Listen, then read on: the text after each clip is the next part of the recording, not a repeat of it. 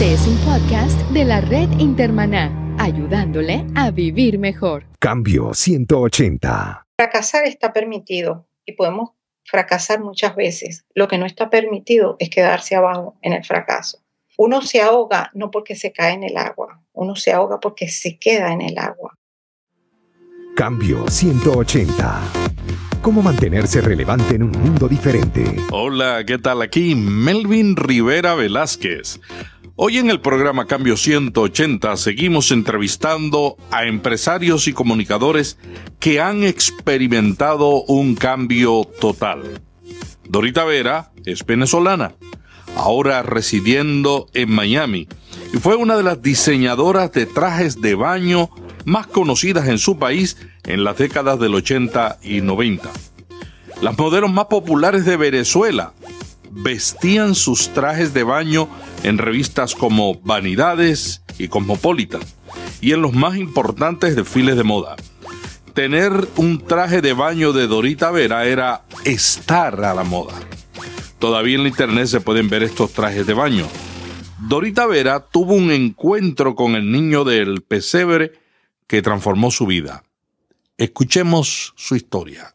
Esta edición de Cambio 180 es auspiciada por cristianos.com. Cambio 180. Dorita, te voy a leer algo que encontré en la internet, un reportaje del periódico El Tiempo de Bogotá del 1994, posiblemente cuando tú estabas cerrando tu empresa de traje de baño y cerrando esta etapa de tu vida.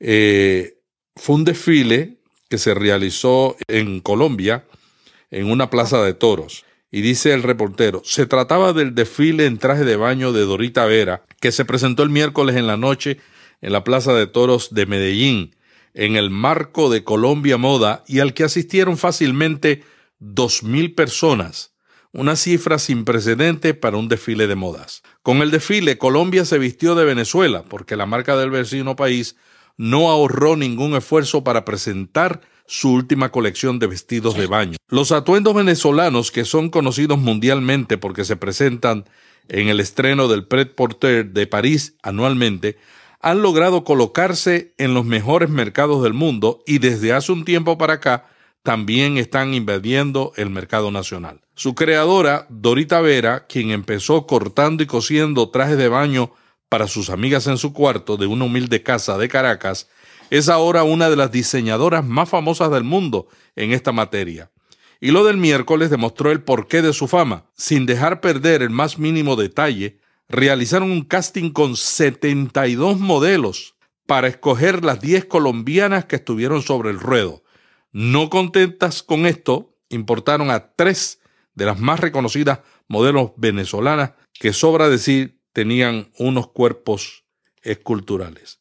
Dorita, cuéntanos la etapa de tu vida donde tú eras una empresaria exitosa de trajes de baño. Bueno, eh, la verdad es que fue una, una época muy linda de mi vida, la verdad es que la recuerdo con mucho cariño, fue un éxito total, pero fue un momento en que yo confiaba en mis propias capacidades y sentía que todo lo había logrado por mi talento y no por porque Dios me lo había dado como la verdad es que lo había logrado sola, sin la ayuda de nadie, pues como que me, me gozaba mucho diciendo, esto lo logré yo, lo hice yo. Y mi negocio en realidad se convirtió como en una gallinita de, los huevos de oro, porque todo lo que yo diseñaba lo pegaba. Y como me había graduado de economista, había podido aprender el manejo de las finanzas y enfoqué la fábrica y todo el, toda esta producción de trajes de baño no solamente con la parte del diseño, sino también con el manejo de, de las finanzas. Traté de hacerlo lo más rentable posible, tanto que hasta los desechos de tela que caían en el piso los utilizaba para, para poder hacer prendas cada día más pequeñas y prendas inclusive de bebé que son pequeñitas, utilizaba los retazos que sobraban y eso hizo el negocio muchísimo más rentable cada día. Todo esto me dio una seguridad increíble porque cuando tú ganas mucho dinero, cuando eres exitoso y cuando la gente te, cuando sientes la aprobación del público a lo que tú haces, a lo que tú has creado, entonces te sientes con tanto éxito te sientes que tú lo lograste y la verdad que en esa época yo no, no conocía al Señor, no, no iba ni siquiera a la iglesia. La verdad es que estaba muy ocupada. Entonces, eh, siempre pensaba, esto lo logré yo, esto lo logré yo, esto lo logré yo, hasta que en 1994, en un 26 de diciembre, por, por muchas razones que no van al caso en este momento, comienzo un descenso en mi empresa y aparte de todo, también en mi vida personal. Todo sucedió al mismo tiempo. Hubo un divorcio, y una quiebra de una empresa. Esa empresa había estado muy creciente, ¿no? Tú distribuías tus trajes de baño no solamente en Venezuela. Sí, se convirtió en un éxito no solamente en Venezuela, sino en Colombia y también en Alemania y en Estados Unidos. En Estados Unidos eh, fue un éxito total porque estuvimos vendiendo en, en Bloomingdale. Fue uno de los, de los clientes que, más me compraban. Estuvimos saliendo en revistas como eh, Glamour, Cosmopolitan, americana, reseñando el producto como, como un producto impacto. Eh, en el pretaporte de París también, y eso me permitió venderle a toda la Ribera Francesa una cantidad de clientes. Y en Alemania, obviamente, el traje de baño fue muy famoso en Alemania. Todo eso trascendió y todo eso me daba como una, una seguridad. Suceden las cosas, de repente sucede esto, me quedo completamente en el aire y es, y es en ese momento en que yo trato de empezar de nuevo, trato de rehacer mi vida. Me quedan dos niños también, me quedo sola con dos niños. Trato de luchar, pero la verdad es que, o sea, el derrumbe económico fue tremendo, pero el derrumbe emocional fue mucho más grande. No pensé nunca que pudiese tener un derrumbe emocional tan grande por lo, lo, que me afectó todo esto es en ese momento en que ya mi papá y un hermano mayor me habían hablado del Señor, tenían como dos años hablándome del Señor, mira, vamos a congregarnos, queremos que, que recibas al Señor en tu corazón. Y es en ese momento en que pienso, bueno, no tengo ninguna salida. Papá, llévame a conocer ese Dios que tú dices que es un Dios todopoderoso, que todo lo puede y que puede remediar cualquier necesidad. Y de esa manera fui a la iglesia con mi papá y recibí el Señor en 1995. Dora, esa etapa, esa transición de una empresaria que comenzó prácticamente sin nada a convertirse en una empresaria que tuvo grandes casas, que tuvo yates, que tuvo residencias en Venezuela y en Miami. Esa transición y ese cambio, tú dices que tuvo un impacto en tu vida. ¿Cómo te afectó eso emocionalmente? Muy fuerte, es muy fuerte, porque cuando empieza a derrumbarse algo así en tu vida y tú cada día te sientes peor, antes pensabas que no dependías de nada ni de nadie. La Biblia dice en Proverbios 3, pon tu confianza en Dios y no en lo mucho que sabes. Toma en cuenta a Dios en todas tus acciones y Él te ayudará en todo. Y no te creas sabio, obedece, a Dios y aléjate del mal. Eso dice la Biblia. En ese momento yo no había contemplado eso, no sabía absolutamente nada que eso era así. Yo pensaba que yo todo lo podía. En ese momento tú sabes la capacidad tuya no te da para resolver nada. Y en ese momento empiezas a agarrarte de todo lo que tú puedes. Y es allí donde no solamente el derrumbe económico, porque comienzas a tomar decisiones que no son acertadas, no solamente es el derrumbe económico, sino el derrumbe emocional es cuando empieza a apoderarse de ti empieza la depresión, o sea, te sientes fracasado, eres una persona fracasada, caíste en el fracaso y no puedes salir de allí. Y es allí donde te sientes económicamente mal porque antes tenías dinero para todo, te sientes que no puedes dar un paso, te sientes que no hay creatividad, o sea, lo puedes perder todo. Verdaderamente el ser humano lo puede perder todo en cualquier momento, porque nada de eso, nada de eso es eterno. ¿Cuánto duró ese periodo de depresión? En ese momento comenzó una depresión en mí que duró seis años, seis años de depresión.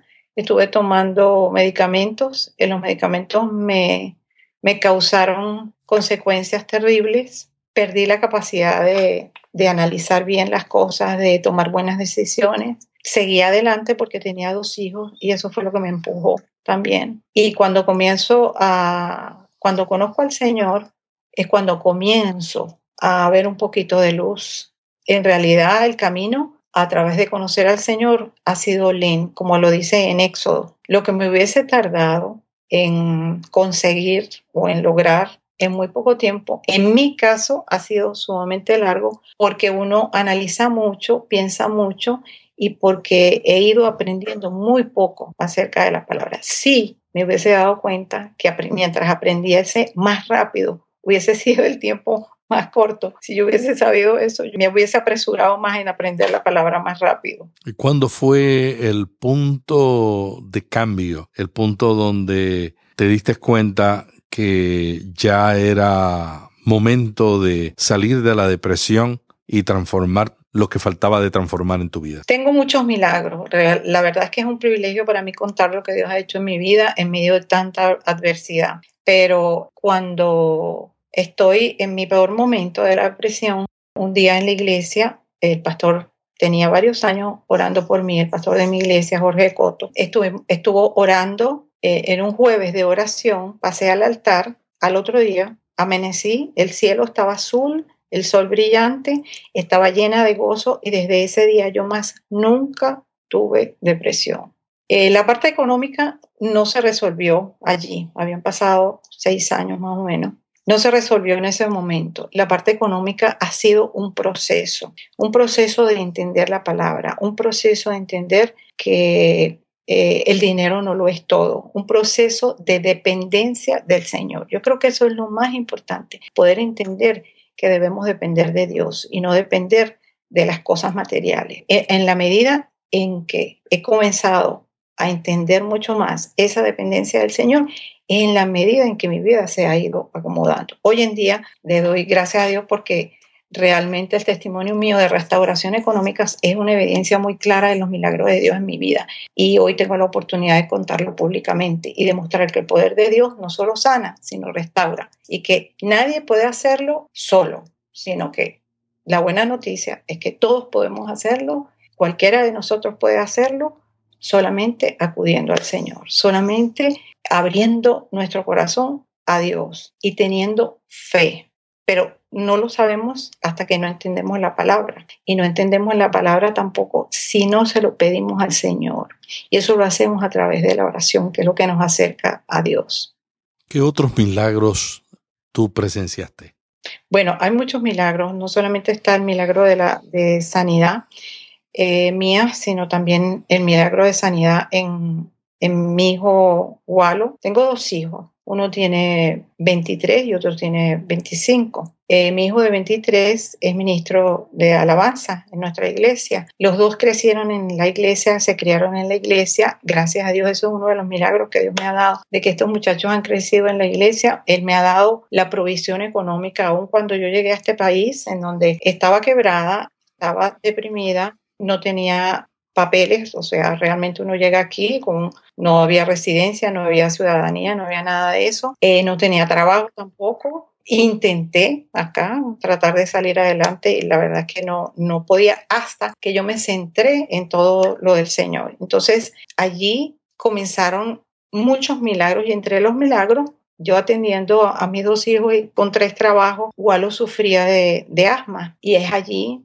donde una noche estaba yo sin carro, sin teléfono, eh, viviendo en un sitio bien pequeñito, le di un ataque de asma extraordinario, tenía unas botellitas que, que se le dan para, para que aspire. Se terminó la última botellita y me acuerdo yo que me puse a orar, me abracé. Yo dije, si no, salgo y le toco al vecino para, para ir de emergencia a algún sitio. Me abracé a él y abracé a mi otro hijo y le dije a, mi otro hijo que oráramos. Y estuvimos orando y nos quedamos dormidos. Y a las 5 de la mañana me despierto y pensé que mi hijo Walo se había muerto porque estaba tan grave, pero tan grave, tan grave. Pero él se fue calmando, se fue calmando. Y ahí me dormí yo y se durmió mi otro hijo. Cuando yo me levanté a las 5 de la mañana, me di cuenta que él estaba respirando muy bien. Y desde ese momento, estoy hablando más o menos del año 2002, desde ese momento hasta ahorita, jamás en la vida abuelo le ha dado asma. Ese es otro milagro, milagro de sanidad también.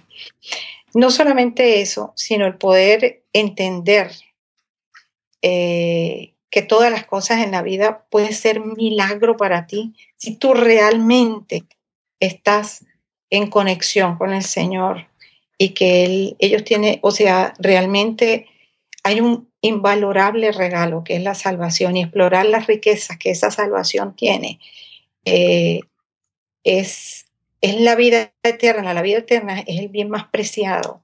Entonces, explorar todas esas riquezas es vivir en milagro las 24 horas del día.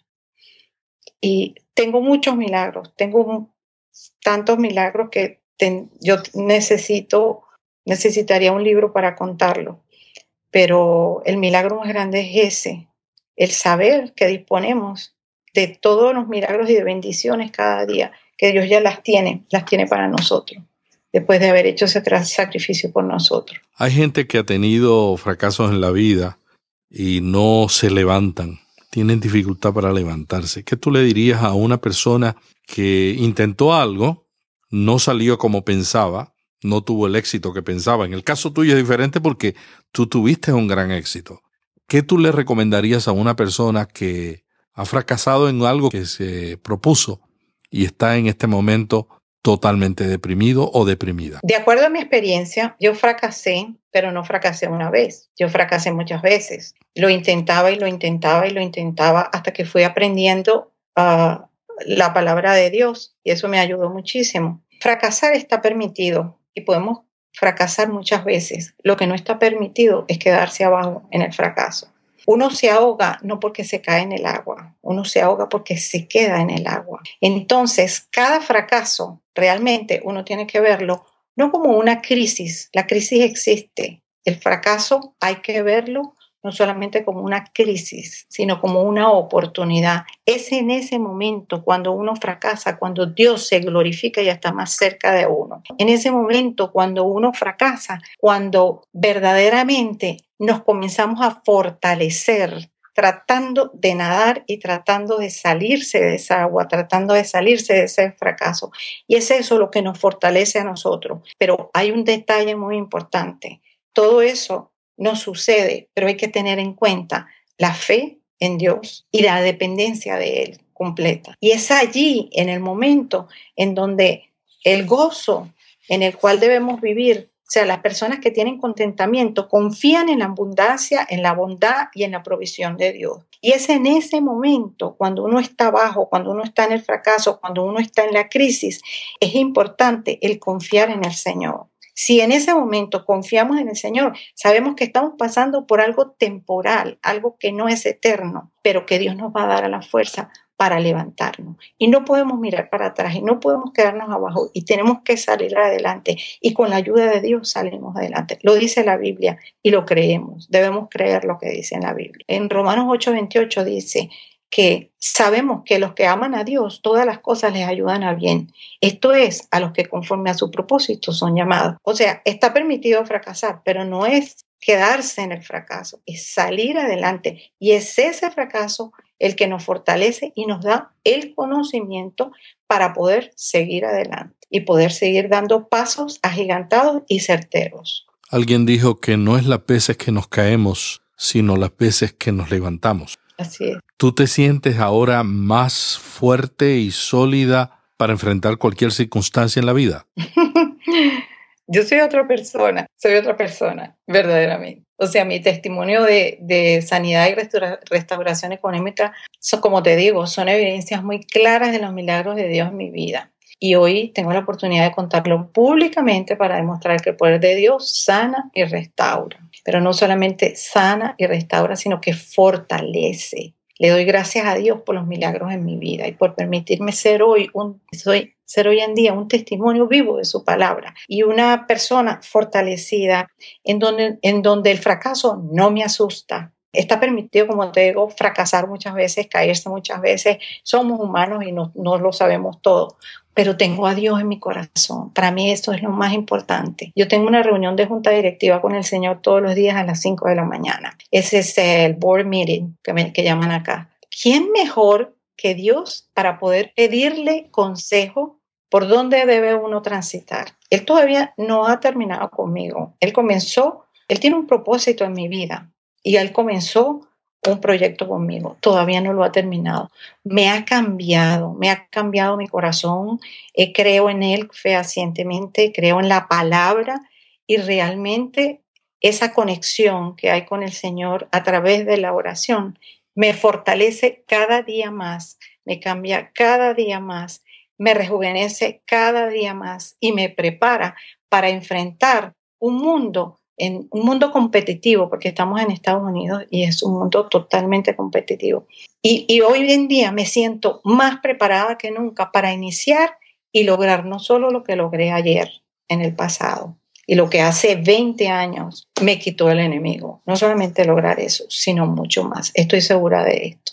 ¿Te arrepientes de haber perdido lo que perdiste? No, bajo ningún aspecto. No me arrepiento. Me, me dolió en un momento determinado, pero esto hizo que yo me diera cuenta que mis valores estaban errados. Esto hizo que yo me diera cuenta que era lo verdadero. ¿Qué es lo que es verdadero? Estamos viviendo en un mundo donde lo más importante no es el dinero como empresario. Lo más importante, no solo como empresario, como ser humano, pero lo más importante no es el dinero. Lo más importante hoy en día es el tiempo y la información, a mi parecer. Ciro Prato, un empresario amigo tuyo, al cual entrevistamos aquí en Cambio 180, contó como testimonio la influencia que tú tuviste en su conversión. Él era un alcohólico y empezó a buscar del Señor gracias a tu insistencia para que te acompañara a la iglesia. ¿No te cansas de insistir a la gente para que busque de Dios? No puedo, no puedo cansarme, no puedo cansarme porque yo soy el testimonio vivo de la palabra de Dios. Yo quiero que los demás disfruten de estos beneficios que tiene el conocer la palabra y el tener una relación personal con el Señor. O sea, yo, soy el testimonio y la gente me ve y, la gente me lo dice. Y, realmente quiero compartir esto con, con toda la gente. Y y, no me voy a cansar de gritarlo al mundo.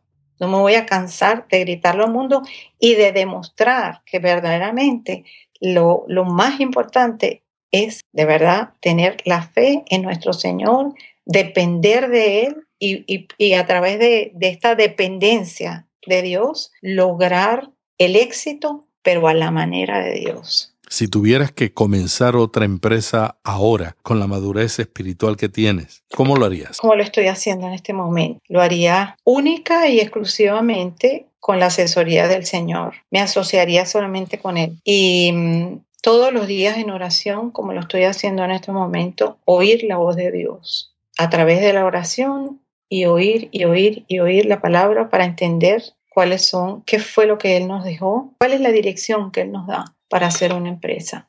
Él tiene un propósito en la vida de cada uno de nosotros, en tratar de entender cuál es ese propósito en la vida de nosotros y establecer metas para lograrlo, agarraditos de la mano de Él. Ya en mi vida está pasando eso. Estoy muy contenta, vivo con gozo y verdaderamente, pase lo que pase, fracase o no fracase o lo que sea, nosotros debemos tener un contentamiento y confiar en la abundancia, en la bondad y en la provisión que Dios nos da diariamente. Verdaderamente, con la fe se obtiene ese beneficio. Así que esas son las riquezas, esas son las sorpresas del regalo de, de Dios en nuestra vida. Dora, muchas gracias por participar en esta entrevista. ¿Algo final que quieras añadir? Sí, quisiera agregar algo. Estamos en Navidad y esta es una época de regalos pensamos en los regalos que debemos hacerle a cada uno. Pero hay que recordarse que nosotros tenemos un, invalorable regalo que es la salvación y explorar las riquezas que hay dentro de ese regalo es bien importante porque tenemos, la verdad es que tenemos, podemos disponer de todo eso.